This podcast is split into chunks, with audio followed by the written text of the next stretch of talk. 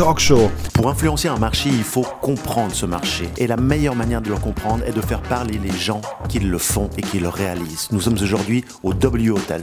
Bonne écoute. On est là dans le magnifique hôtel W, W Hôtel de, de Verbier. Comment ça se passe? Question très ouverte, mais comment ça se passe? Question très ouverte. Alors, euh, ça dépend de la période et du moment. Euh, dans l'ensemble, euh, on a dû fermer euh, l'hôtel le 13 mars dernier, suite euh, bah, à la décision de la Confédération, complètement. Euh, donc, ça a été très dur. On a eu la chance d'avoir eu un début de saison très, très, très, très bon. Donc, on a fait deux mois euh, exceptionnels en janvier et février, ce qui était le cas pour Verbier en général. Euh, et puis, bon, on a fermé l'hôtel jusqu'au 4 juillet. Euh, D'habitude, on est un hôtel qui reste ouvert 365 jours par an. C'est Ouais. unique dans les Alpes. Euh, et puis là, après 7 ans d'opération, on a dû fermer. Donc c'était assez pénible. Parce qu'on s'est toujours battu pour garder l'hôtel ouvert. Et puis euh, là, c'est des facteurs externes qui nous ont poussés ou forcés à le fermer. Donc c'était un, Ouais. peu, un peu compliqué. On a décidé de réouvrir l'hôtel en juillet. Euh, décision difficile parce que c'est des mois où typiquement on ne gagne pas énormément d'argent, mais en roulant, en restant ouvert toute l'année, bah, ça nous permet de, de survivre. Donc on a hésité très longtemps de le réouvrir ou pas. Euh, on a réouvert, on a eu un mois de juillet euh, compliqué par rapport aux années précédentes parce qu'un tas de festivals, de, euh, choses comme ça ont été annulés à Verbier. Du coup, il n'y avait plus que de la clientèle individuelle. Par contre, on a fait un très bon mois d'août et un très bon mois de septembre en, en hausse par rapport à l'année passée. Mais justement, cette crise, ça a provoqué un changement de la demande. Alors, il y a beaucoup plus de Suisses que de marchés internationaux. Euh, beaucoup de gens, je pense, ont at- attendu aux dernières minutes euh, est-ce qu'on peut voyager ou pas, quel pays on peut aller. Donc, euh, beaucoup de Suisses se sont rabattus sur, sur la Suisse. Et je pense que le- aussi le- les conditions de réservation, vous avez dû les faire évoluer, j'imagine. Parce que je pense que si on ne peut pas annuler avant telle et telle date, les gens prennent plus le risque. hein. Exact, sauf qu'en période basse, donc été, on est beaucoup plus flexible avec nos conditions Ouais. d'annulation qu'en hiver. Donc déjà, c'était le cas. Mais oui, il faut être plus flexible et accepter que les gens annulent euh, le Cet jour hiver même. aussi, pour la saison d'hiver, il y aura plus de flexibilité. Alors il y aura un peu plus de flexibilité, mais pas énormément parce que euh, on, doit pouvoir prévoir. Il faut qu'on ait le staff, il faut que donc on, on va trouver des formules euh, plus souples, mais ça sera quand même moins souple que, que l'été. Ok. L'univers du luxe, parce qu'on est un hôtel de luxe, bien entendu, un des plus bels hôtels, je crois, de station au monde, hein, qui a été classé. Alors plus bel hôtel, euh, je ne sais pas si c'est le mot qu'on doit utiliser, mais on a été élu euh, quatre fois d'affilée meilleur hôtel de ski au monde, en effet. Ouais, d'accord. Donc dans ce domaine du luxe, est-ce que, vous voyez, vous percevez une évolution de la demande ou, du, ou de- des attentes des gens dans le luxe par rapport à euh, il y a 15 ans ou est-ce que les gens sont toujours, ont toujours la même demande? Est-ce qu'il y a une nouvelle catégorie de, de personnes aisées qui ont d'autres prétentions, d'autres attentes? Oui, je crois qu'il y a une grosse évolution dans le luxe. Aujourd'hui, euh, c'est quoi le luxe? Oui, bah c'est quoi? Bah pour moi, c'est le temps, c'est l'expérience, c'est euh, pouvoir profiter. Dans le temps où il y a 10-15 ans, on parlait peut-être plus euh, de pouvoir s'acheter une Ferrari ou de pouvoir loger dans un hôtel à 1000 ou 2000 francs euh, la chambre. Aujourd'hui, pour moi, le luxe, c'est plus du tout ça. Euh, il y a une grosse partie de gens dans le monde qui a les moyens. Ils recherchent autre chose aujourd'hui. Donc nous, on est un produit on, on dit luxe, mais c'est un produit complètement différent de, de la plupart des hôtels de luxe qu'on C'est c'est trouve plus aujourd'hui. C'est life plus- experience. euh, Exactement. ouais. Donc, euh, on a tous les produits qu'il faut, on a le, le niveau de service qu'il faut, mais d'une façon euh, beaucoup moins guindée, coincée que ce qui se fait euh, peut-être encore aujourd'hui. Alors, beaucoup de chaînes euh, vont vers ça, mais euh, nous, on est un peu avant-gardiste, on dirait, on dira, avec le- la marque W. On peut s'imaginer par, par rapport à la, à la clientèle, effectivement, parce qu'elle est très internationale au W, entre la clientèle américaine ou chinoise, deux cultures totalement opposées. Est-ce que, effectivement, euh, la notion de luxe est perçue différemment entre ces deux cultures? Non, je pense que justement les gens euh, qui recherchent ça, qu'ils soient de Chine ou des États-Unis, euh, recherchent un peu la même chose. C'est de l'expérience, c'est quelque chose de nouveau, c'est assez pareil, je dirais. Après, il y a les cultures évidemment qui sont différentes, mais dans l'ensemble, ils cherchent les mêmes types de services et les mêmes expériences.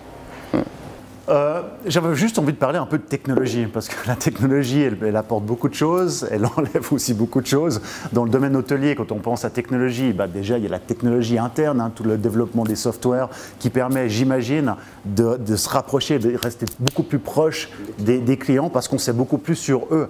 Euh, ça, ça apporte vraiment une valeur ajoutée Euh, oui, surtout dans un groupe comme nous, on est le plus grand groupe hôtelier au monde, on a plus de 7600 hôtels aujourd'hui. Euh, on a nos membres Bonvoy, donc c'est les gens qui ont le programme de fidélité, je crois qu'on est à 150 ou 160 millions de membres, et sur ces gens, on a toutes les informations. Après, c'est évidemment ce qu'ils veulent bien nous donner ou pas, parce qu'aujourd'hui, avec les, toutes les lois sur la protection des data, etc., mais si le client est d'accord de partager, c'est clair qu'on a des données sur quel type de chambre il aime bien, est-ce qu'il veut être près d'un ascenseur, est-ce qu'il aime bien tel ou tel whisky. Ou... Donc ça nous donne, et ça c'est mondial, donc tous les hôtels qui auraient ce client ont accès à, ce, ah, la fiche ces données. Donc ça vous permet déjà, parce qu'on parle beaucoup d'intelligence artificielle, est-ce que ça vous permet déjà de faire du prédictive analytique? Euh, sur certains, on pourrait, oui. Après, euh, on n'a pas toujours le temps de faire ça, mais euh, c'est clair que pour certains clients, euh, les, vraiment les top top, euh, on a. On, pourrait analyser leur comportement Tout futur, à fait. Exactement. D'accord. Ça c'est super intéressant. Après il y a la partie négative de la technologie, surtout pour l'hôtellerie. On pense à toute l'ubérisation hein, mondiale. On parle de, Airbnb quand même qui a, qui a, dû prendre pas mal de parts de marché de l'hôtellerie. Comment, comment est-ce que vous percevez euh, Quel est votre regard par rapport à ça? Euh, moi, je, pense que Airbnb, c'est un marché euh, qui ne prend pas nécessairement euh, la place des marchés, du marché de, l'hôtellerie de luxe, peut-être un peu plus sur les hôtels 2-3 étoiles. mais c'est souvent des gens qui cherchent quand même plus du long terme. après, c'est clair que certaines personnes vont dire bon, on va un week-end et puis on va booker un Airbnb.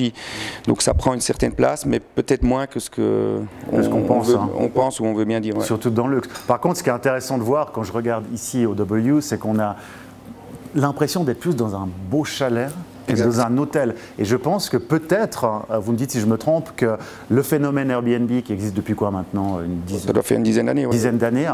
Ça a quand même démontré qu'il y a certaines personnes, même dans le luxe, qui ont envie plus d'une atmosphère chalet plus qu'un hôtel guindé, on en parlait avant. Et j'ai quand même l'impression qu'il y a certains hôtels ici, peut-être que c'est une des conséquences, qui ont transformé un peu leur architecture et leur expérience pour aller dans ces directions-là. Oui, je pense. Bon, de nouveau, si on retourne 20 ans en arrière, euh, ce que les grandes chaînes voulaient offrir à leurs clients, c'est que si je prends un Hilton ou un Sheraton, c'est que ce soit le même dans toutes les villes. Donc l'Américain qui allait à Taipei, il savait ce qu'il allait avoir. Aujourd'hui, les gens veulent complètement autre chose. Ils veulent euh, s'identifier ou ils veulent trouver l'identité locale. Donc le W à Koh Samui, c'est pas du tout la même chose. Exactement. Donc il y a un principe euh, au niveau du lifestyle brand, de, du design, etc., qui doit être moderne, qui doit être. Mais chaque W est complètement différent et doit vraiment euh, s'implanter euh, ou prendre l'identité du, pays ou de la ville ou du village. Et ici, typiquement à Verbier, bon, c'est que des chalets quasiment. Donc quand on voit l'hôtel de l'extérieur, bah, c'est des chalets et puis un design très moderne à, l'intérieur, bien qu'on a quand même gardé le bois, euh, oui, tout ce qui est un peu typique de, la montagne ou de Verbier. Et c'est ce que les gens recherchent. Oui, j'ai aussi l'impression. Qu'est-ce qui est dur de la gestion d'un hôtel? Qu'est-ce qui est le plus compliqué? Qu'est-ce qui est le plus plaisant et qu'est-ce qui est le plus compliqué? Alors, le plus compliqué, c'est la gestion du personnel et la gestion des clients. Euh, je pense que les clients sont devenus de plus en plus exigeants euh, et, puis avec tous les réseaux sociaux, ben, ont parfois tendance à menacer euh, juste pour avoir quelque chose, une compensation, etc. ça dépend des hôtels. Moi, j'ai tendance à si le client a tort, après c'est parfois difficile de voir, mais si, on sent vraiment que c'est de l'abus et que ce qu'il demande n'est pas, pas correct, ben on va refuser. Euh, après, on est les premiers à dire on a fait une erreur et c'est clair qu'on va, on, va tout faire pour récupérer. Mais euh, il y a une façon de faire et puis il y a des clients vraiment qui cherchent ça et qui... Les réseaux sociaux, parce que vous en avez parlé, c'est une chance pour vous, c'est plutôt un risque parce qu'on perd un petit peu le contrôle total de la communication? Oui et non. Je pense qu'on euh, contrôle ce que nous on peut faire. Après, les gens sont pas dupes. Euh, si on met des commentaires négatifs sur TripAdvisor et que, je sais pas, sur 2000 commentaires, il y en a 10 ou 20 qui sont mauvais, par rapport à ce qui est écrit, euh, les gens en général ils font la part des choses. Donc je ne suis pas si sceptique que ça là-dessus. Et puis à côté de ça, ben, les réseaux sociaux c'est une opportunité parce que c'est un moyen de communication énorme. on touche 10 fois plus de personnes, enfin, ou 100, 000 ou 1000 fois plus de personnes que ce qu'on peut faire via la presse, via beaucoup moins cher, le magazine, et, beaucoup moins cher. Voilà. Après, il faut, être, euh, il faut avoir la connaissance, il faut les gens qui maîtrisent, mais euh, non, pour moi, c'est plus une opportunité. Parler de la, chose la plus compliquée, c'est le personnel, quoi. C'est la gestion du personnel. c'est euh, très dur. comment, comment vous faites quand l'hôtel, vous avez, vous avez bon, un forecast du remplissage de l'hôtel, mais il faut toujours aligner le nombre de personnel par rapport aux clients? C'est une problématique? Il y a des logiciels qui font ça ou non, il n'y a pas de logiciel. et puis la problématique en montagne est encore plus importante qu'en ville parce que ici, si on n'a pas notre staff, on ne le trouve pas. Donc en dernière minute, pour trouver 3-4 euh, personnes, c'est très très compliqué. Euh, bah, typiquement là depuis deux mois on se fait vraiment euh, démonter le samedi soir et on prend parfois 30 chambres le vendredi pour le samedi. Donc on n'a pas le staff, on essaye de trouver, après il y a des gens qui sont malades. Avec le Covid aujourd'hui tout d'un coup quelqu'un se trouve en quarantaine, il faut mettre les collègues en quarantaine.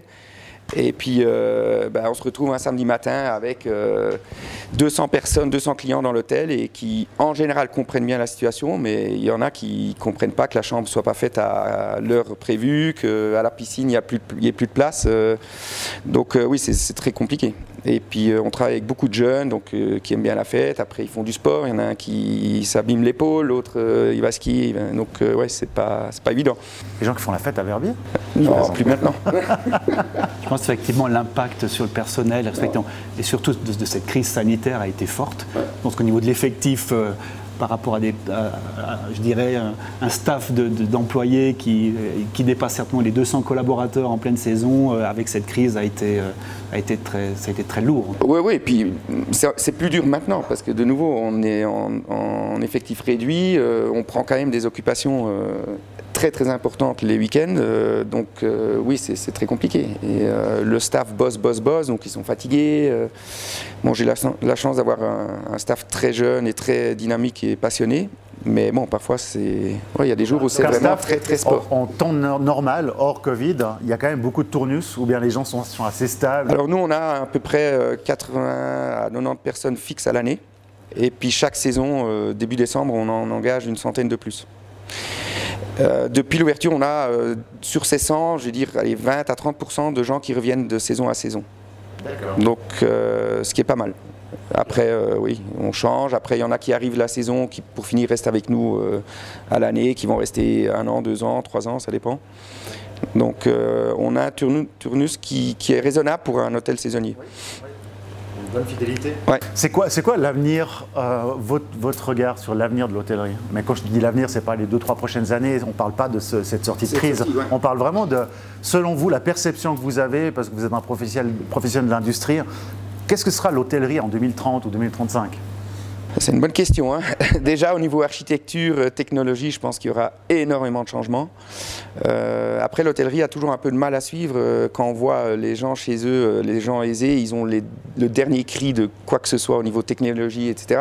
Un hôtel, il ne peut pas suivre. Nous, on réinvestit tous les 5, 6 ans, 10 ans dans les chambres, dans la technologie. Donc, la personne qui arrive dans nos chambres, qui voit le téléviseur, il va dire c'est quoi ça?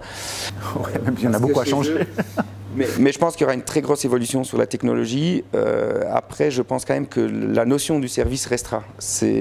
La technologie ne peut pas remplacer, d'après moi, le service. C'est quelque chose que... Alors peut-être auprès d'une certaine clientèle de, qui, qui aujourd'hui, on vient déjà avec des robots euh, qui vous accueillent, qui amènent un plateau avec un verre d'eau. Euh, je pense que ça peut plaire à certaines personnes, mais je pense que dans le luxe, il y aura quand même toujours cette notion de service, de contact. Je pense aussi. Je pense que c'est primordial. L'être humain a besoin de contact. Euh, si c'est un robot qui donne tout euh, ou qui fait tout. Non, pas très chaleureux. Voilà. Je pense que cette crise sanitaire, effectivement, l'a démontré aussi. Hein, bah, c'est clair. Il n'y a plus de contact. Les gens deviennent un peu fous chez eux. Ils ont besoin de contact. Donc, je pense que ça, ça ne changera jamais. C'est comme le télétravail. oui, c'est très bien, ça gagne du temps, mais les gens ont besoin de se voir. S'il n'y a plus de contact euh, physique, euh, la motivation. je pense que c'est en affaires pareil. Hein. on dit toujours oui, on peut faire des choses via téléconférence, etc. Mais les grosses affaires, ça se négocie d'homme à homme ou de, face à face. Et je pense pas que ça, ça évoluera. Mais après. Euh, en lien toujours avec cette, avec cette crise sanitaire, finalement, quelles quels sont finalement les, euh, les changements dans, la, politique de risque de l'entreprise ou de la gestion des risques d'entreprise à cette crise. Qu'est-ce que ça amène et qu'est-ce que ça continue à amener? Parce qu'on n'en est pas sorti de cette On n'en est pas sorti. Euh, bah, le, plus grand changement, c'est toutes les règles sanitaires qu'il faut euh, implémenter. Euh, ça prend du temps, ça prend de l'énergie, ça, prend de ça, ça coûte. souvent, ça demande plus de staff parce que voilà, il y, a des distanciations sociales, il y a moins de place dans les restaurants. Donc, si on ouvre d'autres endroits, bah, il faut plus de staff pour les servir. Donc, ça a un coût assez important. D'un autre côté, il y a moins de revenus. Donc, euh, mais on est obligé. Euh, pour moi, la base, c'est euh, faire en sorte qu'au niveau sanitaire, on soit 100%. après, on peut pas exclure le risque, mais c'est de vraiment faire en sorte que les, les, talents, nos, nous on les appelle talents, mais les employés suivent rigoureusement toutes les règles sanitaires. Les clients, on leur demande aussi, c'est un peu plus compliqué. Il y a des hôtels où on oblige le port du masque pour tous les clients. Voilà, ça... Mais on parle d'un retour, j'ai entendu ça, je ne sais pas si je me trompe, mais un retour de la normalité dans l'hôtellerie à, hauteur de 2023, pas avant ça... Ouais, on entend de tout. On entend euh, fin 21, on entend 22, on entend 23. Euh, je pense qu'aujourd'hui, personne ne peut le dire. Euh, on lit tout et son contraire.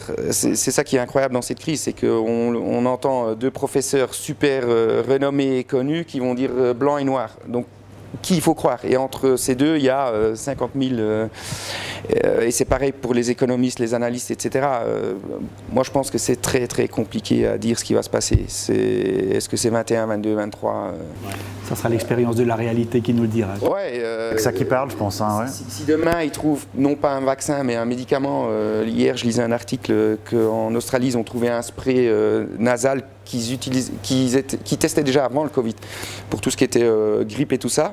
Et quand il y a eu le Covid, ils ont commencé à le tester. Apparemment, ça réduit le, risque, euh, ou ça, ça, guérit à 96% euh, la maladie. Donc maintenant, il faudra voir si c'est vrai ou pas. Mais si tout d'un coup, ça s'avère être vrai et que ça marche, bah, tout est réglé. C'est vrai, c'est vrai. Il suffit d'un petit truc. Hein. Le vaccin, je pense, c'est beaucoup plus grave parce que même s'ils sortent un vaccin, il y a beaucoup de gens qui seront très prudents. On ne connaîtra pas les, les effets secondaires à, moyen ou long terme. Donc, mais, mais, un spray comme ça, si ça marche vraiment, euh, oui, c'est réglé quoi. Mais, Et puis là, par contre, il peut y avoir une frénésie après économique ah, bah parce que les gens vont être tellement frustrés pendant ah non, mais ça, c'est clair. Là, ici, ça va être rempli. Euh, il faudra faire On le voit déjà aujourd'hui. Hein, les gens veulent sortir, veulent euh, dépenser, veulent se faire plaisir. Donc c'est clair que si tout d'un coup ça s'ouvre, bah, là, là c'est bon. Si on devait, je dis, parce que on entend souvent qu'il faut une grosse crise, que dans les grosses crises, souvent il y a quelque chose de, de positif qui en ressort. Et souvent, il y a des menaces, bien sûr, mais il y a aussi des opportunités, des fois, qui, se, qui se, créent. Est-ce que, dans le domaine du, hospitality et, de l'hôtellerie, est-ce qu'on peut en sortir quelque chose de positif? Ou pas euh, il y a toujours du positif dans, une situation euh, de crise ou négative. Euh, moi, j'ose espérer que les gens se rendent vraiment compte de, ce qui se passe et de ce qui s'est passé et, la fragilité de chacun. Mais bon, ça c'est peut-être utopique de penser ça, que l'être humain, l'être humain oublie très vite.